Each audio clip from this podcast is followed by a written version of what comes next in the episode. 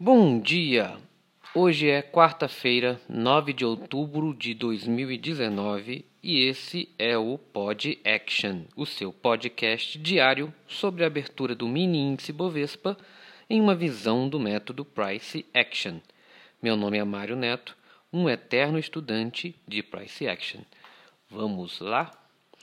Avaliando o gráfico diário do WIN V de viola 19 Ontem tivemos uma barrinha vendedora com uma sombra gigantesca acima, tá? É, como eu tinha falado ontem de manhã, eu esperava aqui uma falha de rompimento no preço do 99,915, que são que são dois, é um, é um magneto muito forte que é tanto o swing do dia 3 do 10, como também lá do dia 3 do 9. Então, dois dias, inclusive no, mesmo dia, uma coincidência. Entretanto, é, é, esse preço 99,915 são dois swings anteriores, então eu apostei muito nessa nessa falha de rompimento. E, como eu falei que eu acredito que a gente estamos numa nova TR aqui acontecendo, depois da TR que estava ocorrendo ali desde o início do mês passado. Agora eu acredito que estejamos em outra TR. Então, é, vamos ver se, se, se, esse, se hoje ele vai confirmar o retorno para dentro da TR ou se ele vai realmente romper. No gráfico de 60 minutos, é, a gente vê que tiveram alguns alguns magnetos aqui bem respeitados.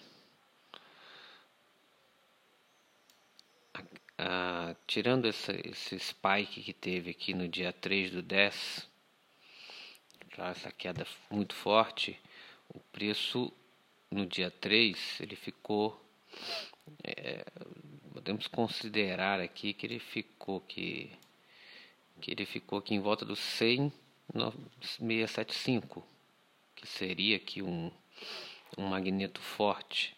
E se vocês observarem foi a mínima das 10 horas do dia 3 tá? Se vocês observarem esse preço que também foi, tentou se romper ao meio-dia do dia 3. E no dia de ontem, e no dia, tanto no dia 8 quanto no dia 9, esse preço teve vários dojis aqui em cima desse preço, tentando romper tanto para cima quanto para baixo. Então era um magneto muito forte aqui nos 60 minutos. No 30 minutos, é... Como eu tinha falado lá que ele fechou aquele gap lá do dia 4 e ele veio caindo aqui fez uma falha de rompimento. Vocês observarem aqui o, o, o candle das, das 15h30 de ontem tá? Foi um candle, foram dois, dois, dois movimentos que demonstra, demonstra muita, muita indecisão, tá vendo? Corpos não são dojis, mas corpos fortes, porém com, com, com amplitudes muito grandes. Tá? Sombras gigantescas dentro de um corpo. Isso é muito característica de indecisão e reforça ainda mais a, a, a, a tese de que estamos dentro de uma TR, de que não temos uma força dominante. Nos, nos 15 minutos, tá, é, 15 minutos podemos, não dá para considerar que é um broad channel de baixa, porque eu tive aqui na manhã da tarde de ontem, na manhã, não, na manhã de ontem, no final, no final da manhã, no início da tarde, ele tentou uma recuperação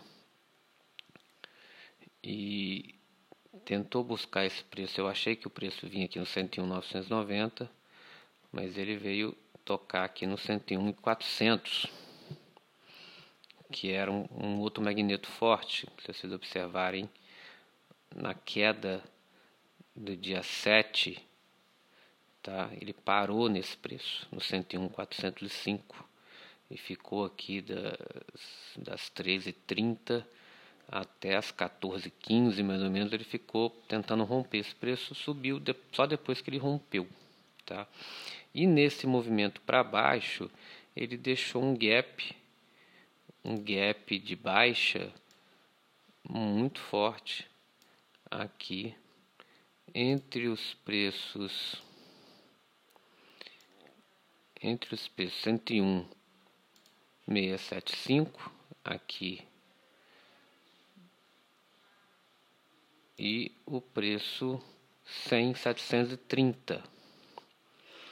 Então esse gap que começou uh, às 14h45 do dia 7 e foi, foi finalizado às 17h45, no final da tarde de, do dia 7, o, o movimento de ontem, tá? ele iniciou e fechou, praticamente fechou esse gap tá? Melhor, não chegou a fechar, que ele não chegou a vir no 101,675, que eu esperava que ele vinha para fechar o gap todo, mas ele fechou o gap de venda, o gap, vamos dizer assim, ele o gap inteiro de venda, que é tipo assim, o, o, o espaço onde não tinha onde não tinha compradores, pelo menos nos no, no últimos dois dias, que foi do 101,405 até o 100,730, tá? Então ele bateu ali e voltou a cair. Nos cinco minutos, nos cinco minutos, a gente teve esse movimento de queda do final da tarde de ontem. E vamos olhar aqui magnetos para hoje. Eu vejo que ficou aqui um, um gap nessa queda das 15,50 tá? Nós temos um gap aqui que ele pode vir a ser fechado hoje, que eu considero que ele começa aqui no 100 930 e o 100 e 400. Então vamos observar na abertura de ontem se ele tentar subir, ele pode vir fechar esse gap de baixa, tá? Do 100 do 100 400 ao 100 930 tá? Ou um gap mais apertadinho aqui que seria do 100 400 ao 100 600 esse daqui acho que se ele, se ele passar do 400 com certeza esses 200 pontos ele vai buscar. Isso não tenho dúvida. Agora se ele vai vir no 100 930 a probabilidade é um pouco menor ok e para baixo, como não tem nenhum movimento, ele está em queda, não tem magnetos nenhum, não tem nenhum magneto relevante para baixo. Tem esses aqui iniciais para cima e o resto é mínima e máxima do dia anterior. Tem aqui na tarde de ontem que ele fez três, três toques. Nós podemos considerar também aqui esse preço do 101, 150, 160, tá? Que ele tocou uma vez, às 13h45. Inclusive, muitas pessoas falou que, é, comentaram ontem que foi um tripush. Ele deu o primeiro toque, deu o segundo, no terceiro ele desceu. Tocou e desceu. Tá? É, é isso. A minha visão hoje é que ele venha fechar esses gaps para cima, tá? E é, eu confesso que a gente vai ter que acompanhar o movimento. Eu não, eu num, num, num, movimento é que vai dizer se ele vai romper para cima ou se ele vai romper para baixo. Quando eu tenho essa dúvida, eu costumo apostar que ele vai ficar, que ele vai romper e vai ficar num range gerando um, um novo doji aqui no diário. Tá? É essa minha, essa minha visão. Mas pode ouvir, pode ter um rompimento forte para baixo. Tá? É, é isso, pessoal. Bons trades para todos e até amanhã com mais um Pod Action. E só mais uma coisa.